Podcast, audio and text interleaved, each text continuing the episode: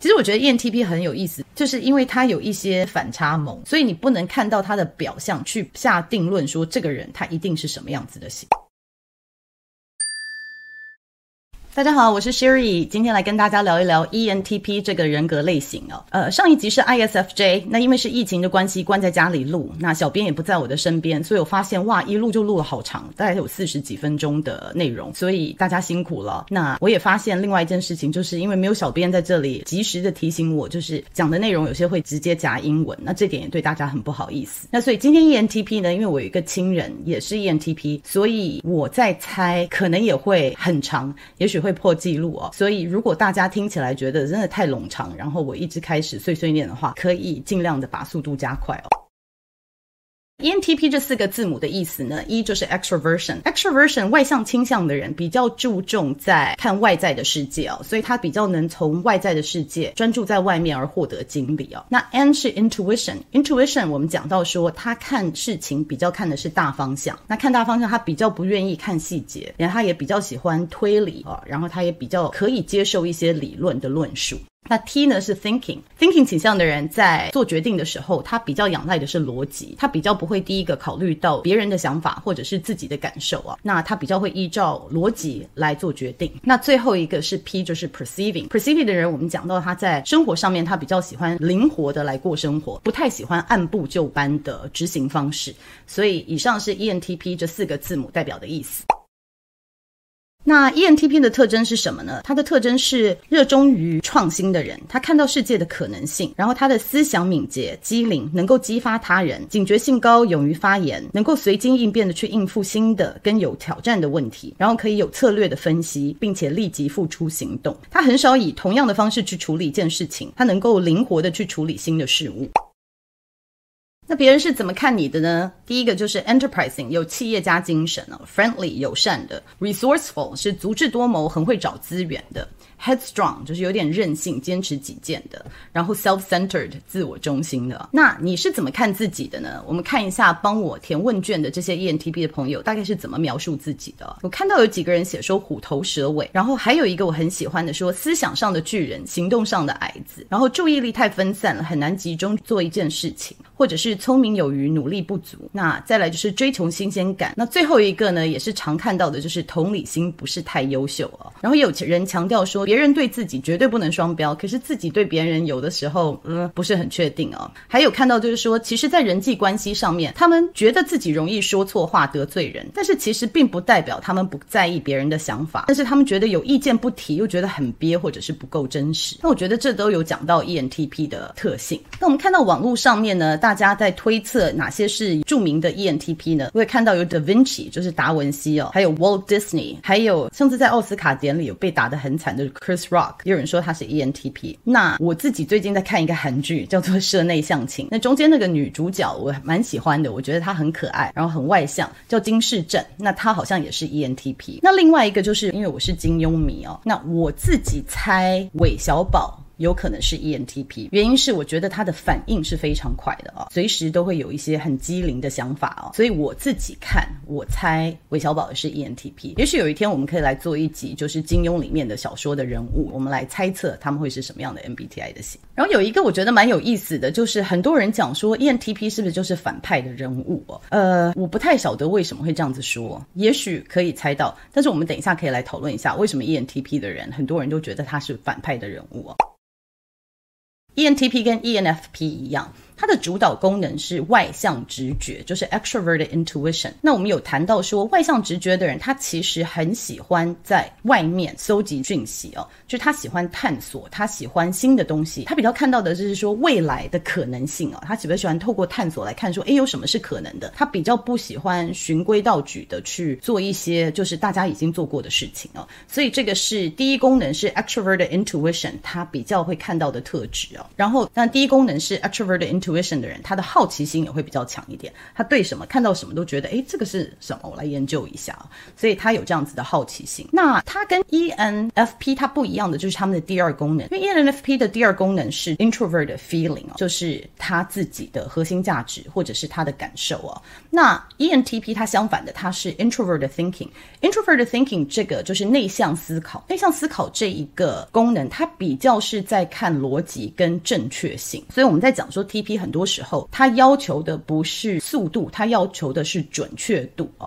所以 introvert thinking 它就会透过对外的探索，看到外面的一些状况，他回来他就会好像搜集完资料以后，他会来分析说这个是正确的吗？这个有符合逻辑吗？那每一次的对外探索，他带回来更多的 data，更多的资讯，他有更多的分析，慢慢的他的逻辑就会越来越清楚哦。那他越来越可以判断说什么是真实的，什么是可行的哦。所以这个是他的第一功能跟第二功能。第三功能也就是我们说比较不会用的功能哦，就是说他有，然后他会去运用，可是用的不是那么好，在压力下可能会过度运用，或者是呃完全不用的哦。第三功能，OK，大家真的很对不起，那是我的猫在叫。但是呢，如果我要等我的猫也不叫，我的小孩也不叫的时候，我可能永远没有办法录了，所以大家请多多包涵哦。第三功能是 feeling，呃，就像之前有人提的，他其实是在意别人的想法的哦。就是说，你不要看他有的时候跟人家辩论起来啊，咄咄逼人，然后针针见血。但是其实他讲完以后，他还是会觉得，啊，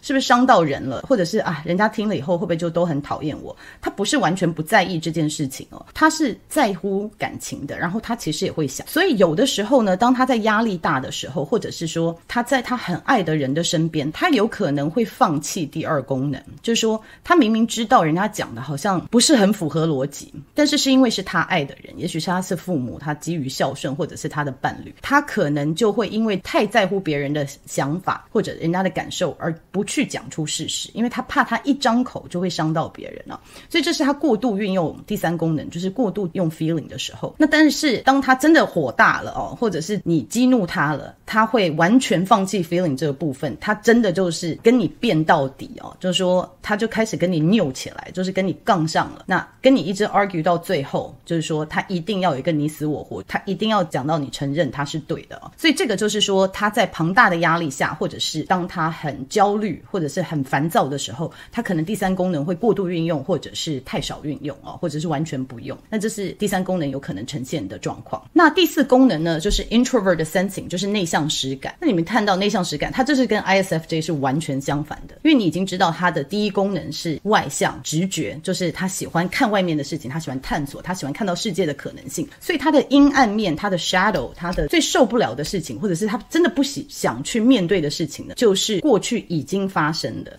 然后已经有的一些做法，过去传统的做法，对于 ENTP 就觉得说这是没有创意的，就是说以前对以前都是这样子做没有错，但是为什么我们要活到过去？就是现在世界一直不停的在改变，就算用过去的方式，目前来说没有什么问题，但是我们为什么不去探索更好的方式呢？为什么不去探索其他的可能性呢？所以他其实是不太喜欢面对这个 introvert sensing，就是内向实感的部分。那内向实感也包含一些执行的细节哦，就是比较专注于当。当下，好，我摸得到、看得到、闻得到、吃得到的东西，就是感官的东西。当下我们要 focus 的细节，他也比较不喜欢做这些事情哦。他会比较喜欢看到未来，就是往外看、往外跑。那你叫他开始要做这些细节，他就会觉得很头痛。所以这个就是他的这个阴暗面，这个是他的 shadow，他受不了的地方。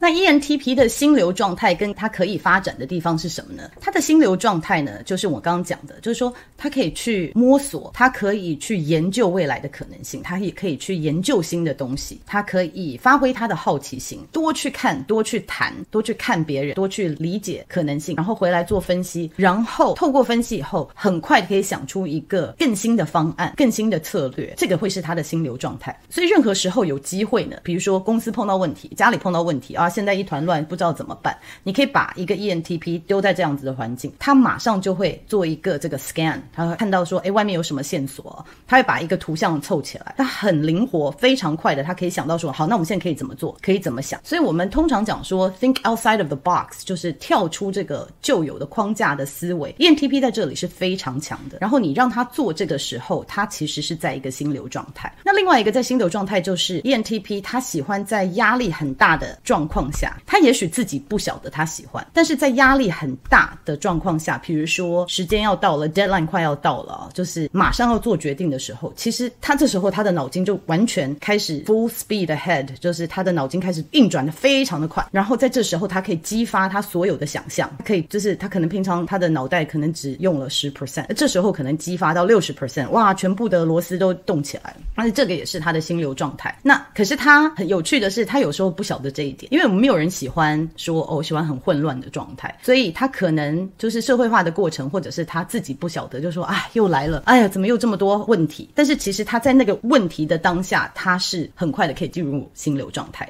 那其实讲到 ENTP 跟 ISFJ，因为连续 back to back 就是录这两集，就是让我想到龟兔赛跑的故事了。我自己想到，就是说我希望 ENTP 的朋友先听完，先不要生气啊。就是兔子就是比较像 ENTP，因为在一场这种解决问题的比赛上面哈，ENTP 他真的跑得很快，他跑的速度就是后面的人有一点可能都追不上啊。但是他跑跑跑跑到中间的时候呢，开始要走细节了。就说我已经创下了一个东西，我大概已经知道大概的状况，然后大概的可能性。那你开始要走执行细节的时候，这时候 ENTP 就开始想睡觉，他就要累了。他觉得，哎呀，好像忽然提不起劲了。本来就是很兴奋的在处理这件事情，一走到细节，他整个就是有点无力了。那这个时候呢，我们说 ISFJ 就是比较像乌龟，它是慢慢的一步一脚印，它就会慢慢的跟上。那我知道很多 ENTP 的朋友讲说，哎，我们。不是三分钟热度诶，我喜欢的东西我一定会学到底哦。其实这个我相信，就是说，我觉得我们不要讲 ENTP 是三分钟热度，就是说他可以很快的把一个局面打下来，就是他可以很快的打出他的江山。但是他真的真的很不喜欢后面收尾的动作哈，就是什么开始要写细节、执行计划、开始安排谁做什么事情，哇，他就开始觉得啊好无聊哦。所以为什么我说我觉得韦小宝是 ENTP？就是我记得在《鹿鼎记》里面有一集，就是他们跟俄罗斯打仗，然后其实。他攻下这个城了以后呢，基本上韦小宝就开始胡说八道。就他带领的这个士兵呢，就知道这个他们的领导是这样子的哦，所以他们就开始自己做自己的，没有再听他的指挥了。所以我记得那一幕，我觉得特别好笑。那其实就是大家理解说，ENTP 他真的不是擅长细节的人，那会被人家误解说虎头蛇尾，就是说他没有办法一次把一整件事情完整，因为最后收尾的事情真的太 tedious，太多小细节，对他来说真的是很烦躁的。那其实我以前在餐旅业了，那我就知道说，饭店其实他们在连锁饭店，尤其是他们在开幕饭店的时候有一个 team，就是专门是开幕的 team，然后接下来要执行的就会换另外一批人了。那我觉得这就是非常能够理解说，你需要开幕的人的能力，跟你后来需要这个维持，就是真的在营运上面人的能力，这个才能是完全不一样的。你需要的才华是完全不一样的。所以我觉得像餐旅业这样做法就很棒。那另外就是说，我觉得。的啦，可以发展的地方是什么？我们当然可以讲说 ENTP，那你就学习说把细节处理好啊，你要注意说呃细节的部分，就是你要可以活在当下，你不要就是打了江山以后就不去想后续的东西。那我自己看就是说，与其叫他去做这件事情，因为这个真的的对他蛮痛苦的，我会反而给 ENTP 的人建议，就是说你就接受。这是你的状态，我们不要贴标签说这是虎头蛇尾啊，就是我们可以怎么样去管理其他人对我们的期待，或者是说你找的工作其实就是打江山的工作，或者是你在合作上面找一个可以跟你搭配，就是他比较愿意收尾，他比较怕探索，他比较也不擅长探索的这些人哦，那我觉得这样子就可以补足。与其说自己所有的缺陷你都要去好好的发展，不如专注在你的强项上面，就是说你可以欣。赏跟找到可以跟你搭配的伙伴哦，我觉得这样子可能是最好的。那可以发展的空间是什么呢？就是 ENTP 呢，他如果有心，他有自我觉察，说好，这就不是我的强项，所以我找了一个像 ISFJ 这样子的人，就是比较保守、比较传统、执行力比较强，可以看细节、可以稳稳的每天做一样事情的人的时候呢，他应该要觉得感激。可是我有看到 ENTP 有的时候呢，他慢慢的会忘记这件事情。他有时候看他的工作伙伴，他就开始觉得，哎，你怎么会这么死脑筋嘞？你怎么这么不灵活，或者是你怎么没有办法跟得上我的脚步？就是他在工作上面或者合作上面，他会开始有一些，就是他会比较看到人家的特质，会把它当成缺陷，尤其是比较稳，然后比较难跟他一样这么灵活的人哦。所以我觉得这个可能是 ENTP 可以发展的地方，就是说你要知道这就是不是你的强项，但是做完一件 project，做完一件事情是需要有人去关注细节的。所以你如果可以抱的感激的心，这样子的话就很棒。如果你开始久了以后就开始挑人家毛病，说这个人不够灵活的话，那你就糟糕了，你的格局就没有办法做大。所以我觉得这是 ENTP 可以特别注意的地方啊。然后再来，ENTP 可以注意的地方就是我们讲到了，就是它的第二功能跟第三功能的转换的部分，就是他在完全不用第三功能的时候，他可能就是跟人家讲话太逻辑了。然后太会觉得说一个辩论一定要输赢啊，一定是谁对谁错。但是太运用他第三功能，跳过第二功能的时候，他又觉得他没有做自己，他就觉得自己好憋好难过。那这是不能 sustain，就是 it's not sustainable，就是他这样子做，他一直压抑自己，他也没有办法维持多久。所以我觉得可以发展的地方呢，反而是说我之前有跟 INTP 的朋友也提到的，是说你可以怎么样跟人家对话，或者是你怎么可以比较站在别人的角度，就是说还是适当的提出你的想法，但是用一种比较不会伤人的方式来去沟通哦。这样子的话，就是说，我不希望你完全不做自己，因为你话憋的这样子，你太痛苦了。那但是你说出来的时候，你会发现别人又受伤。就是说，沟通的方式，讲话这个 delivery 去学习怎么样可以更好，而不要要不是讲，要不是就不讲，在这两个。中间摆荡哈，这样子你会比较痛苦一点，所以这也是另外一个 ENTP 可以发展的地方。那 ENTP 呢，它本来就是在乱世出英雄，我们讲乱世出英雄出来的就是 ENTP 嘛，所以总之在混乱的地方呢，它是就是比较可以走入心流状态的。然后这个时候呢，因为大家会比较注重他的才华，就会比较迁就着他，但是不是一天到晚都是乱世嘛，不是一天到晚机构里面都是很乱象，所以就是 ENTP 呢要比较注意的时候，就是说你怎。怎么样可以适当的在稳定的架构中，还是找到一些可以让自己探索或者是发挥好奇心的地方，就会让你说不会完全就觉得啊，这工作好无聊，或者这个地方我真的待不下去了。这个也是给一个 ENTP 的提醒。那 ENTP 另外就是可以发展的地方，就是我们刚刚讲到就是乱世出英雄嘛。那所以在 deadline 或者是很混乱的时候呢，ENTP 它比较容易走到心流状态了。这时候大家也会比较看到它的价值。所以我自己看到 ENTP 的人，有的时候潜意识。是他会制造混乱，就是我有看过 ENTP 的老板，明明大家就说哦，现在已经团队没有办法承接新案子，他会忽然丢一个东西出来说啊，这个一定要做啊，没办法，我们一定要处理。就是我觉得他潜意识有的时候呢，会制造混乱，或者是制造这个很 last minute deadline，就是忽然有一个很临时要处理的事情，因为这样子他可以走入心流状态。可是我要提醒 ENTP 的人，就是说你自己 OK，可是别人不一定跟得上你啊。然后我们也知道 J 的人呢，呃，或者是 SJ 的人，他不喜欢这样子的方式啊，所以潜意识制造混乱的时候，有的时候会造成团队的一些摩擦，或者是你会因为你走到心流状态，而别人无法跟上，你会造成你有一些焦躁，这个是可能要注意的地方。那还有就是你过度自信，因为你其实是很灵活，然后别人看起来就是很机灵哦。那你如果生长环境有点卡住，然后你没有再继续对外探索的时候，就你第一功能没有再继续发展的时候呢，你的策略跟你的远见可能就会停在一个 level，没有再继续。就是你觉得，哎，我已经很厉害的时候，你可能慢慢的就会有一些脱节，就是说你提出来的策略可能就不符合实际的状况。这个就是在第一功能没有好好发展的时候。然后再来就是它第二功能，如果 introvert thinking 内向思考，它没有好好发展的时候呢，它的逻辑思考没有这么清晰，就是它可能有时候多运用第三功能，因为它为了。呃，考量家人的想法或者他爱的人的想法，他没有多去发展他的第二功能，就是内向思考的时候，他有的时候他的逻辑不太清楚，那可能做起事来他满满的热忱，他很想要解决这个问题，然后他也想要走入那个心流状态，可是他没有足够的逻辑来支持他，就是他有满满的热忱，可是他抢出来的想法其实有格局不大，有一些局限，那这是他第二功能发展不好的时候有可能碰到的状况。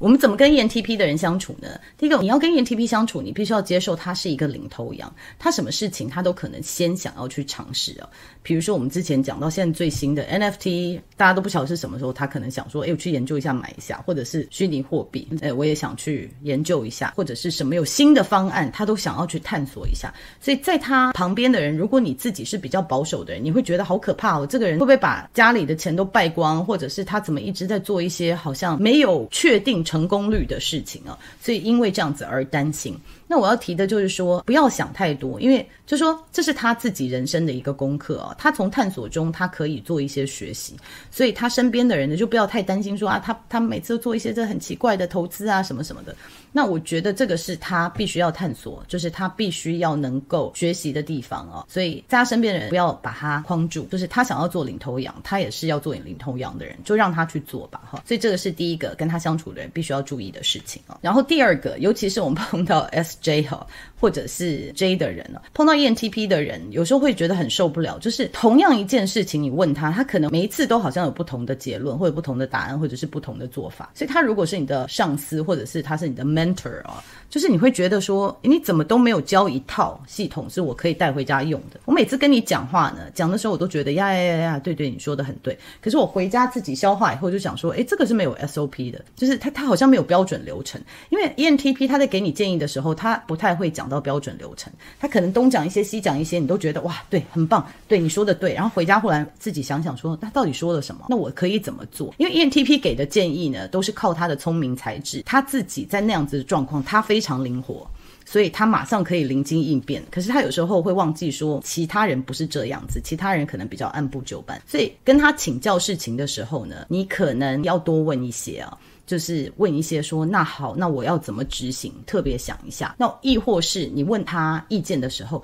你只要问大方向就好，细节你就自己想，你就不要问太多，因为他讲细节的时候，他可能每一次讲的都不太一样。好，那这是如果是上司，那如果是父母的话，你要知道说，所以这比较是针对上司对上了，是上司或者是父母，就会发现说，诶，这个他昨天跟我讲这，今天讲这个，他怎么变来变去哦？他比较有可能这样的状况。再来就是说，如果他是你的下属或者是小孩的时候。你记得，就是你不要去叫他做细节的事情。就说这个这个孩子，这个员工，他不是细节导向的人。你要去看到说他的灵活度哦，就说这个是他可以发展的东西哦。他喜欢发展这个，所以你若是一个老板，你要把他放在一个说很需要有很灵活的人，可以及时解决问题的人，然后可能身边要配一个就是可以就是收尾的人跟他搭配哦，这样子是可以让他发挥到他的长处的。如果你一直叫他说你一个人从头案子要做到尾，那可能在收尾的部分就有一点，前面好像就是接了一个很大案子，可是收尾就开始会出一些呃细节上面的问题，或者说有一些粗心大意啊等等的。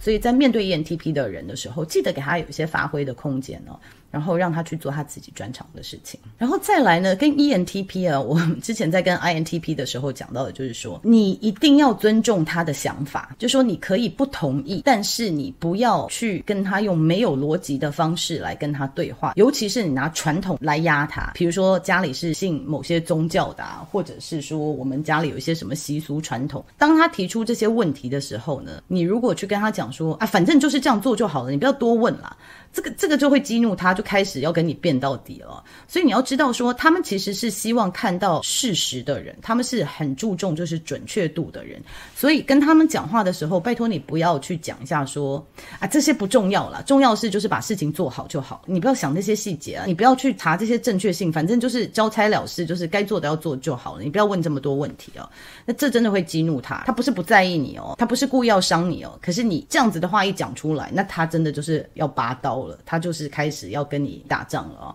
所以跟他相处的时候，记得说话尽量是要符合逻辑。那再来就是在他被 trigger 的时候啊，就是他在压力下，或者是因为你有一些不符合逻辑的语言，也许我们看到比较情感倾向的人啊，就是说你情绪来了，你可能讲话就是比较情绪化，有些不符合逻辑的说法的时候，那他可能就是真的跟你杠上。那他杠上的时候，他可能会说一些比较伤人的话。这个时候你就要知道说，他不是真的为了伤你而伤你，他讲话的目的不是要刺伤你。因为我觉得很多人跟 ENTP 吵架以后就是很受伤，觉得说你怎么可以这样对我们的友情，或者是我是你爸妈，我是你的配偶伴侣，就是你怎么可以这样伤我？就其实他真的追求的是一个准确跟逻辑，那他的目的绝对不是要伤你哦。所以在亲密关系中，就是可以给他一些 leeway，给他一些空间，体谅他，就是他有的时候这个刀拔出来。他他收不回去，那慢慢的透过社会化，他可能会越来越进步。可是当他年轻的时候，就是这个不太知道怎么使用他的这个这个剑的时候呢，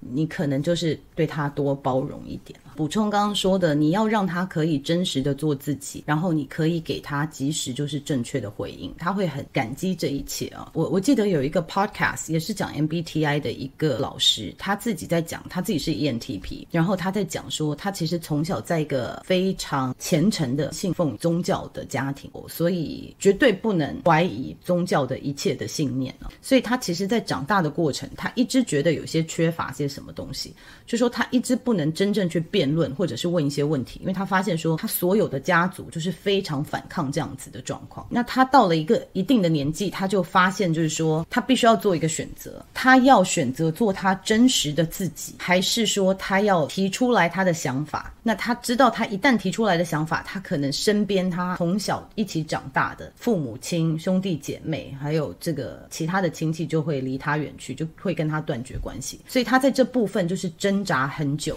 那当然，他最后发现说，两个都会让他很难过，两个都会让他呼吸不过来。可是他最后决定。还是要做自己比较好，他这样子才能活下去，他这样子才可以不要去吃药或者是逃避现实，他没有办法过这样子不真实的人生呢。所以，如果你是爱 ENTP 的一个人，或者说你想要跟 ENTP 长期相处，那你要知道，就说他一定要做自己，就说你不要逼他最后要做这样子的选择，因为如果你希望他一切的照着一些家庭的规范，就是让他不能展现他自己，他总有一天会爆发。所以，如果是一个爱 ENTP 的人，我会特别就是跟你提醒，尤其是我。知道好像之前有看到有几个是 ISFJ 的人，就是刚好他的伴侣是 ENTP，就说有一些家庭的传统啊，就是好像每年逢年过节一定要说一些就是客套话，就是一定要跟父母亲相处啊，公公婆婆相处啊。那偶尔来一次他 OK，可是你一直就是长时间要他扮演一个角色，他不能做真实自己的时候，他真的最后他可能会做一个让你很伤心的决定。所以这也是我们希望跟 ENTP 就是在一起，就是爱 ENTP 的人要注意的地方。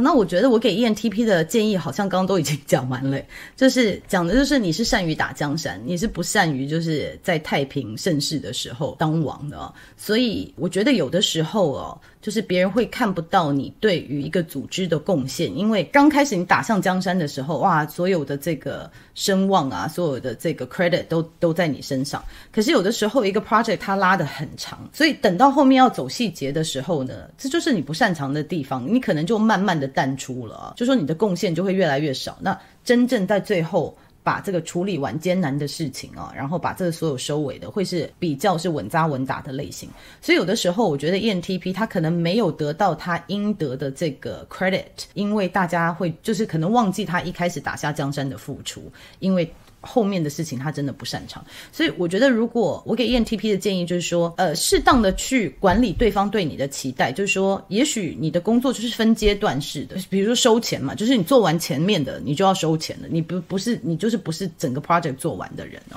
所以我觉得，怎么样去管理别人对你的期待，然后不要把自己贴标签说这是虎头蛇尾，只是每个人擅长的东西不一样而已。然后再来就是我刚刚有提醒的，就是说，因为你的心流状态可能是外面的。动荡比较大，或者是最后一秒钟要赶快赶事情的时候，哇，你的头脑真的是动得超快，然后你之后会回想说，哇，我都没想到我这么聪明，就是我怎么这么有聪明才智，我怎么可能在这样最后一秒钟忽然想到一些解决的方案，然后别人会觉得你很厉害。那因为这样子，就是我有提到潜意识，你可能会制造混乱，或者是你会比较倾向去找混乱的地方。那我觉得第一个就是你要接受自己这一部分，所以你如果不接受，你看不到这个的话，你可能觉得说，哎，我怎么每次去的公司啊，或者是我每次都是。碰到就是一团乱的状况，就是。要我来收拾，要我来解决，要我来想办法。那你要知道，其实是你自己会有点想要去这种地方的，你不是很喜欢去很稳定的地方。所以第一个是接受自己的这一点，然后第二个就是说，看你自己的事业想要做多大。因为 ENTP 的人，他绝对是独立做事，他绝对没有问题，就是他自己一个人，他的表现是 OK 的。但是你如果想要做一个老板，如果你要想做一个主管，那你的格局要多大？就是你必须要知道说，你的团队里面。一定要有会收尾的人。会收尾的人，一定就是不是走灵活的路线。你如果一天到晚让他们就是给他们这种 stretch assignment，每天让他们很焦虑，就是临时要赶事情或在混乱的状况下，这些很有能力的人他们会离你而去啊。所以你可能会觉得说，哎，我的 idea 这么棒，同样有一样的 idea 的，我们都是开咖啡厅，或者是我们都是做什么的，哎，其实十年后为什么人家做的这么大，那我好像一直就是不大不小的状态啊。就是其实可能是因为你没有发现，就是说一个人灵活可以。组织呢，就是大象是很难跳舞的，所以你务必要提醒你自己说，我的格局要多大？如果我要够大，我必须适时的要放手，让这个团队、这个组织稳定下来啊。这个是比较是给 ENTP 主管或者是工作上面的人的建议啊。再来一个建议就是 pick your battle，不要因为一场战役而输了整场战争。就是我知道你可能每次听到人家讲话有漏洞或者是不符合逻辑，你就想要跟人家讨论了。其实有的时候这个也是花费你很多能量，就是选择你的战役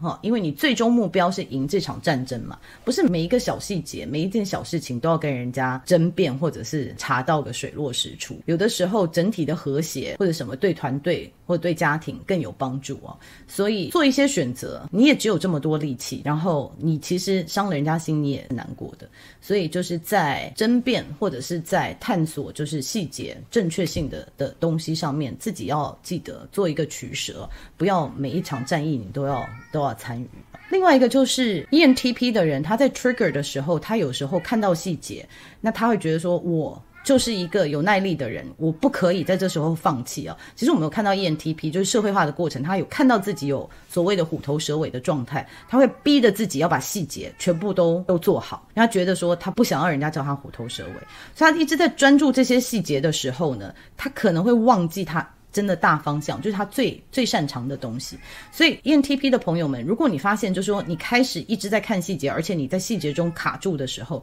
你就是退后一步，在想说我现在在干什么？这是不是我最擅长的？这是不是我可以请别人来做，或者是我可以寻求其他人的协助啊？那这个也是提醒 ENTP 的朋友的一件事情。那再来呢，还是回到龟兔赛跑。龟兔赛跑为什么是他们两个动物在比赛呢？其实它可以是团队的一个竞赛啊。所以，与其是他们两只动物在比，赛，如果是团队竞赛的话，兔子队不一定会输。就说他如果有足够的人可以补足他的弱点的话，其实兔子跑很快。如果他的队友是乌龟，就从中间接手，就是他是一个接力赛啊。如果是走接力赛的话，那他赢的他的胜算是很很高的。所以我觉得在想象这个人生这条道路上面啊，记得龟兔赛跑这个故事，但是也记得人生是接力赛，你不需要什么事情都是你自己处理完。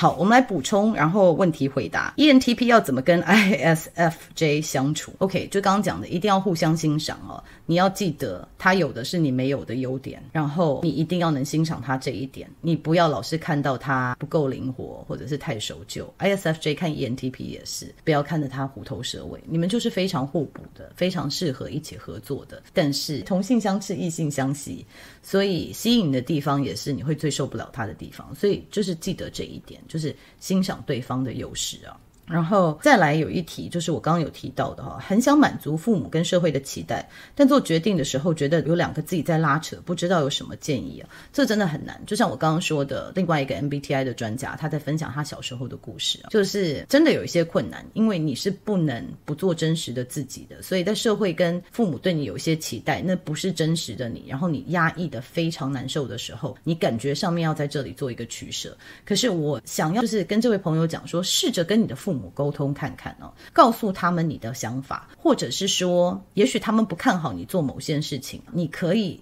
自己先去探索，就是有一些成功的案例，然后再带给他们看。因为我在猜，父母对你有一些特别的想法，他可能是因为担心，就说你在做。创新的东西是成功率会比较低的，那所以如果你可以带一些就是真实的成功案例告诉他们，或者是真实的就是跟他们沟通你真正的想法啊，就试着让他们了解。当然，我觉得这说起来很容易啦，做起来可能有些困难，但是试试看，因为最终你还是要自己做一个决定，就是说我要符合人家的期待，还是能够独立做自己，最好是不要走到只能二选一的状态。但是如果真的不行，你最后还是必须要做这个决。决定哦，那这位朋友祝福你，这不是容易的决定，但是希望你可以呃好好跟父母沟通，也希望他们可以理解你的想法。ENTP 职场道路的建议是什么？什么事情让 ENTP 进步最快？那这个刚好已经回到职场道路，就是让你可以在混乱的状态上，或者是在比较多不确定的状态下，可以运用你的机智，然后很快的想出应对的策略，然后在压力下可以灵机应变的事情，都是比较适合你可以做的啊。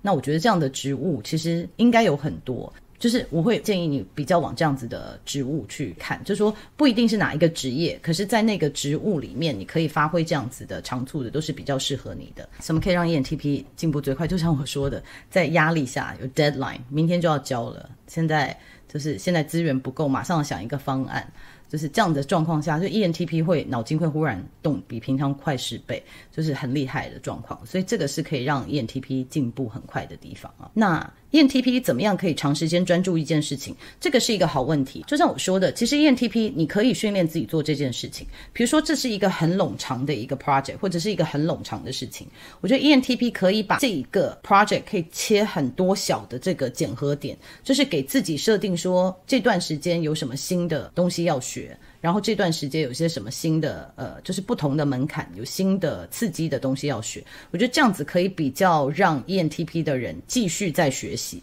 要不然真的就是说一直让他们做同样一件事情，他真的有一点累了。好了，我就讲说跳舞好了。现在一开始就是你给自己设定的检核点是说，我先要柔软度，然后可能之后就说哦，我要开始下腰，然后再来就是有一个我要劈腿，或者是就是给自己设定每一个阶段有一个不同的新的东西，那我要想办法，诶，怎么样让自己身体比较柔软一点，那我要让自己身体比较强壮一点，就是设定有一些不同的检核点，这样子你在做一件事情的时候，你比较能够从头到尾做完。那如果一件很长的事情啊，你中间没有一些间断或者是不同的目标的话，真的有点难，会一次可以一口气把它做完哦。所以这是我给你的建议。那感情篇，自己做 ENTP 常会吸引到 FJ 的男生，这是为什么呢？就是异性相吸啊，因为你很果断，然后你很热情，然后你很愿意有好奇心，然后你好像有很多能量可以对外面的人跟外面的人互动。那对于 FJ 这样子的人，就会觉得啊，好欣赏哦，因为你刚好有他没有的特质嘛，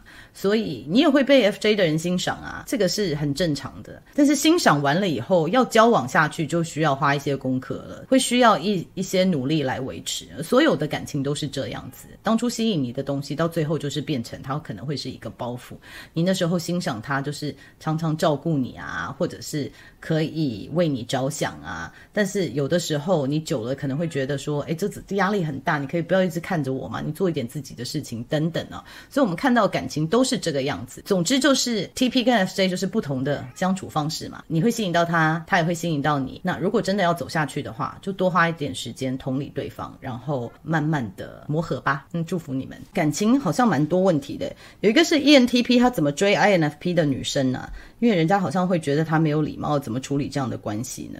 ？INFP 的女生呢，你要去看我 INFP 那一集。他可能会有一些你觉得不切实际的想法哦。你如果去给他打枪，那你就拜拜了，就是你也不用再继续了。所以我觉得这个是第一个要注意的地方，就是他的想法中，就是你不要一直去戳破他的一些梦想，或者是他的一些想象。你不要说，哎，这是不实际的。我告诉你为什么，我用逻辑来分析啊。你一旦这个开始，那就真的，嗯，拜拜。这个是我可以给你的建议啦。其他的，我觉得你就磨合吧，就是多了解 INFP 的女生是什么样子。不是每个 INFP 的女生都长得一模一样的，所以这个是我特别需要你注意的地方。那 ENTP 你可以怎么去吸引 INFP 的女生呢？就是可能你的对外的社交手段啊，或者是你的可以很落实的想出一些灵机应变啊，或者是想出一些策略，它有可能被你的聪明才智，或者是你很能够处理事情被吸引啊。所以可能多展现这些，然后注意不要去戳破他的一些梦想。那其实这两个大概是最重要的重点吧。如果其他 INFP 的女生对于这位 ENTP 的男士有什么建议的话，也欢迎在下面给他留言。那我发现 ENTP 还蛮多感情上面的问题哦。有一个问题就是说，ENTP 他好像会回避亲密关系，因为他无法处理情感，然后他受不了人家情绪化。那另外一位呢，是我们的忠实的观众哦，他有提到说他是 ENTP，然后他的男朋友是 INFJ，INFJ 的男朋友发问就是说，怎么样可以让 ENTP 的女朋友愿意结婚呢？然后他们两位也很可爱的说，如果结婚，他们有可能的摩擦是什么？其实我觉得我刚刚好像都有说过了，但是我可以再再总结一下，就是说 ENTP 他会逃避亲密关系的时候，有可能是说他发现，就是说他不太会运用他自己的这个宝剑、就是他的宝刀一出鞘，就是一定会见血，所以他很怕伤到别人。那因为这不是他的本意，那他其实伤到人的时候，他自己心里可能比你想象的难过很多。所以因为这样子，那他怕就是说跟一个人在一起，他没有办法做自己，他没有办法呈现他最真实的自己，他喜欢探索真相的那一面，他会需要压抑自己而保护别人的玻璃心。因为其实跟 ENTP 相对来说，就其他人的心可能就是比较玻璃一点，所以可能会因为这样子而逃避情感呢、哦。然后再来就是，其实我觉得有一点是大家没有看到，就是说 ENTP 这样子的人啊，当他陷下去，当他很爱一个人的时候，其实他是真的很爱的。可是因为他的表象会让人家觉得说离开他好像他也 OK，就是他可能不会那么伤心，就是会低估了自己在 ENTP 人生的重要性啊。那我觉得不管怎么样，都可能造成 ENTP 在情感上面有很多次受伤的经验。那因为这样子，ENTP 可能会觉得说，那我一可能我一个人自己比较舒服一点，所以会逃避亲密关系。我猜是这样子的状况啊。那另外回应刚刚就是讲说，我们忠实观众朋友 ENTP 跟 INFJ 这一对啊，就是怎么样能够让 ENTP 愿意结婚？我觉得就是讲说，你可以让他愿意做自己。他不是一个喜欢一天到晚甜言蜜语或者是撒娇的人，他可以撒娇，可是如果这个变成一个既定的这个 routine 啊，或者是说有一些传统，或者是有一些仪式，就是你要强迫规范他一定要去做，这个看起来好像没什么。久而久之，对他来说就是会是一个束缚，感觉好像不是那么舒服，但也没有不舒服到他必须要跟你分手。所以我猜，就是有一些这样子的仪式，或者是这样子的状况，可能 ENTP 会觉得说没有这个动力要去结婚，因为我觉得潜意识他可能不确定他可以维持这样子的传统有多久，这样子的仪式有多久。那当然他是爱你，他也不想伤你的心，所以我觉得。如果 INFJ 要跟 ENTP 相处的话，就是双方真的要体谅。就说 INFJ 的人，他因为他的同理心很强，然后他也是有大爱的人，所以他可能会把你的事情当成他自己的事，他很多的心思放在你身上，他想要照顾你，但是同时他也希望你这样子对待他。那 ENTP 的人呢，跟其他类型相对来说都比较自我一点，所以对于 ENTP 来说，他希望可以灵活的应对外面的世界啊，看外面的世界的可能性。你如果把它放在一个框架里面的时候，它其实就是有一点点不舒服，就是衣服好像有个刺刺的，就是不痛不痒，没有让你不舒服到你一定要换一件衣服，可是这件衣服就是不是那么舒服啊。所以我在猜，这个可能会是，如果两个人要在一起，比较有可能的摩擦会是这样说：我希望你多关心我一点，或者是我希望你维持一些我们家庭的仪式哦，或者说你更多来确认我好不好，更多关怀的动作，就是 INFJ 可能会比较希望有这样子的动作，可是 ENTP 他自己累的时候他是给不出来的。因为这这不是他的 default mode，这不是他做起来很自然的事情。那他可能也会希望，就是说，在你的工作上，他可以，或者是他可以直接给你一些回馈。那 INFJ 的人，他可能不喜欢听到这么直接的回馈啊，就是可能直接跟他讲说，我觉得你这个东西做的不好，我觉得那边可以加强啊。INFJ 的人可能不太喜欢说我爱的人这样子批评我，所以这个有可能是你们在一起有可能会碰到的摩擦。但是我觉得情侣中没有摩擦真的是不可能的，我真的真的真的觉得没有摩擦的会是很奇怪的情侣哦。当然我相信有有有这样的状态，那一定就是一方很让着另外一方，一定会有冲突。就是最终我觉得要让对方。可以接受对方的模样，然后也知道，就说我要的东西他不一定可以给，那我 O 不 OK？我可不可以接受？因为我爱他，我愿意接受这个关系就可以长长久久的走下去。如果你有任何期待，说我们在一起久了，你应该要了解我是喜欢什么样子，你应该要来改变，你配合我的话，那这样子就会一直越会越来越多摩擦。OK，讲了那么多。不晓得有没有清楚，就是 anyway，那就祝福你们，希望你们可以在经营这段关系中，可以更多的自我探索。然后透过自我探索，也可以互相更理解对方，然后就祝福你们。再来看到比较好玩的问题，就是一个人说我外表看起来文静乖巧，可是个性完全不是这样，都会造成就第一印象造成别人的误解。然后另外有一个人说啊，我第一印象就是非常反骨叛逆，然后觉得我粗枝大叶，但是其实认识的我的人会觉得我意外的蛮心细的啊。其实我觉得 ENTP 很有意思，就是因为他有一些反差萌，应该说 ENTP 他有时候表现出来的样子，看他实际心里的样子，会有一个。很大的反差，就是因为我们讲到说，他第二功能跟第三功能会摆荡的蛮快的啊。就说我是不是要在意别人的想法？我在在意别人的想法的时候，他表现的是是一个样子。当他走到就是说完全用逻辑，他就会看起来又很反骨。那其实这两个是同时存在的 ENTP。可是我觉得我们人很好玩，就是说我们每个人都可以看到说自己的多元的相貌。就是说哦，我有时候是文静的，我有时候是很外向的，我有时候很 E，我有时候很 I。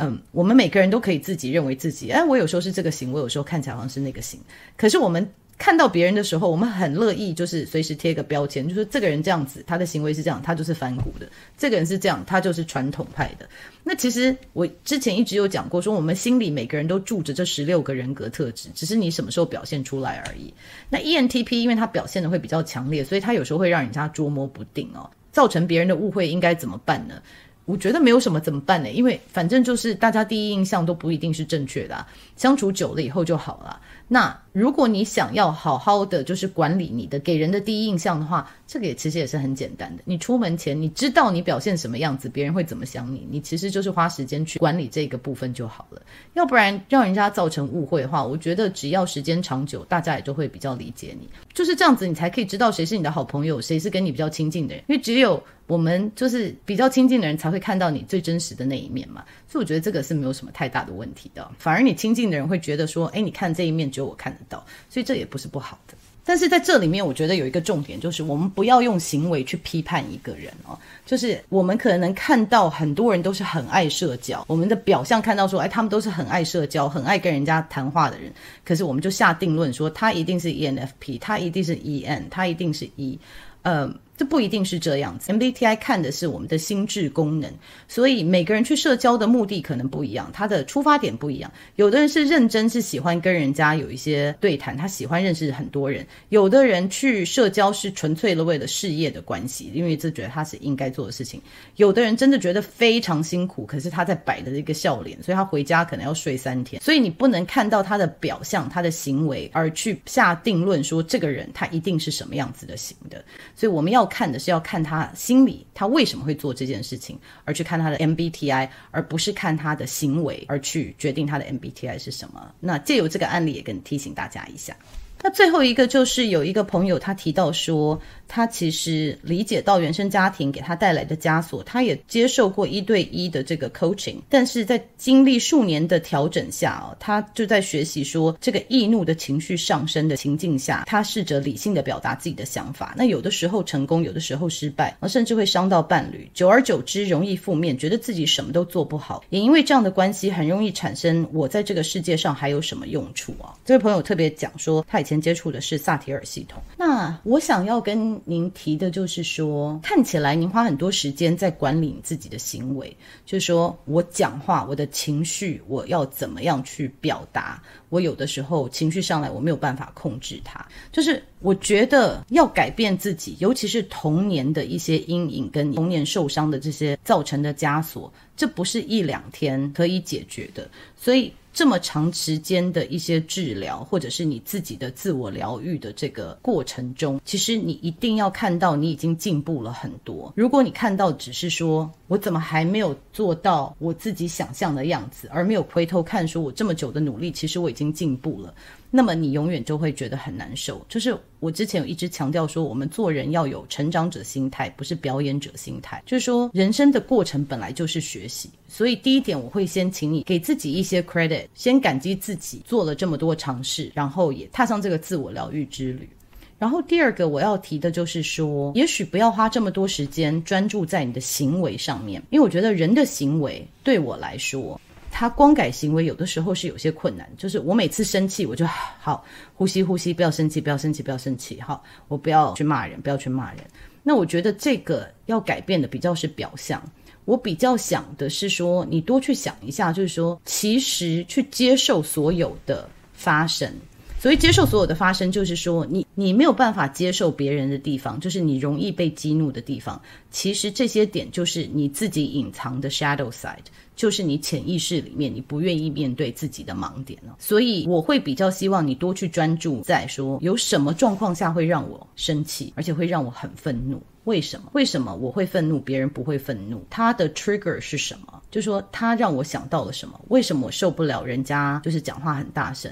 为什么我受不了人家的东西弄得很凌乱？是不是有些东西它为什么会激怒到我？就是可能我的内在，我小时候曾经有这样子的状况。好，我相信你，你大概学过 family system，你大概知道，就是说是不是我小时候有这样的状况，然后我一直被抨击，所以我没有办法接受自己，所以我看到别人有这样的状况，我也没有办法接受他，而且我对别人的愤怒，其实也是我对自己的愤怒哦。所以，可能多花一些时间看这个，不要那么快想要去控制自己的行为，然后理解了、接受自己，我是可以是凌乱的，我是可以是讲话大声的，我是可以这样子的。所有人家会让激怒你的事情，你把它写下来，然后你告诉自己，我是可以这样子的，我是可以做事情做到一半决定不要做的，我是可以这样子，It's OK，这样子做是 OK 的。我觉得你慢慢可以接受自己以后，我我希望你可以看到你的脾气会慢慢慢慢的比较不会这么容易被激怒了。我不知道这个会不会有帮助到你，可是这是我的浅见。如果这个问题很严重的话，当然我还是觉得需要寻求咨商师的辅导，但是希望我给你的一些建议对你有帮助。OK。天呐，我自己坐在这边讲话，好像已经讲了两个小时。我不知道这剪出来会剪多久，所以如果大家有耐心全部听完了，谢谢你们。所以那我知道 ENTP 的朋友们呢，会很专注的看这一集，所以我已经准备好要接招了。大家有什么样子的建议，或者觉得不正确的地方，或者是觉得说可以提醒的地方，都非常欢迎你给我留言哦。那今天就讲到这里了。我们下集，诶，其实下一集要录什么不晓得，诶，呃，应该是在等大家投票中哦，很期待看到大家投票的结果是什么。那我们下一期再见喽，拜拜。